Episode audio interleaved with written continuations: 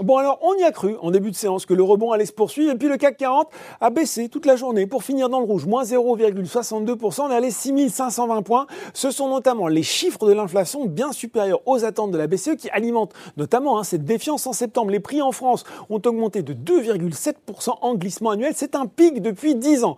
Aux États-Unis, les marchés sont une nouvelle fois en ordre dispersé avec à 17h45 un Dow Jones qui est à moins 0,3% vers les 34 284 points et un Nasdaq qui grimpe de 0,56% vers les 14 594 points. Entre négociations tendues sur le plafond de la dette et dissensions entre démocrates sur le vote des deux plans massifs de relance, eh bien ça tangue au Congrès pour Joe Biden, ce qui pèse aussi sur l'humeur des marchés. Allez, focus sur les valeurs dans le vert en France. Eutelsat dans les étoiles aujourd'hui, après avoir indiqué avoir rejeté une proposition de rachat non sollicitée de Patrick Drahi.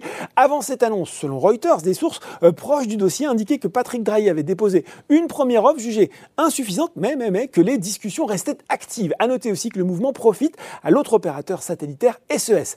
Derrière, ça monte pour deux biotech, toujours les mêmes, hein, Valneva et DBV Technologies. Sur le CAC 40, c'est Vivendi qui est tête de file des hausses devant Publicis Group et Total Energy.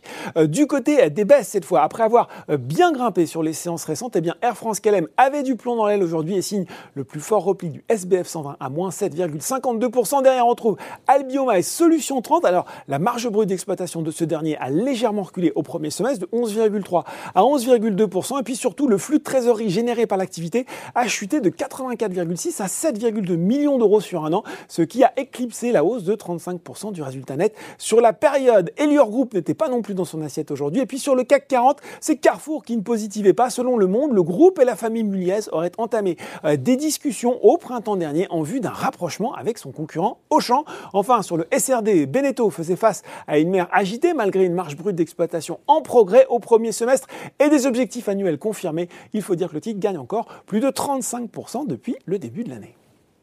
Voilà, c'est tout pour ce soir. Maintenant, n'oubliez pas tout le reste de l'actu éco et finance et sur Boursorama.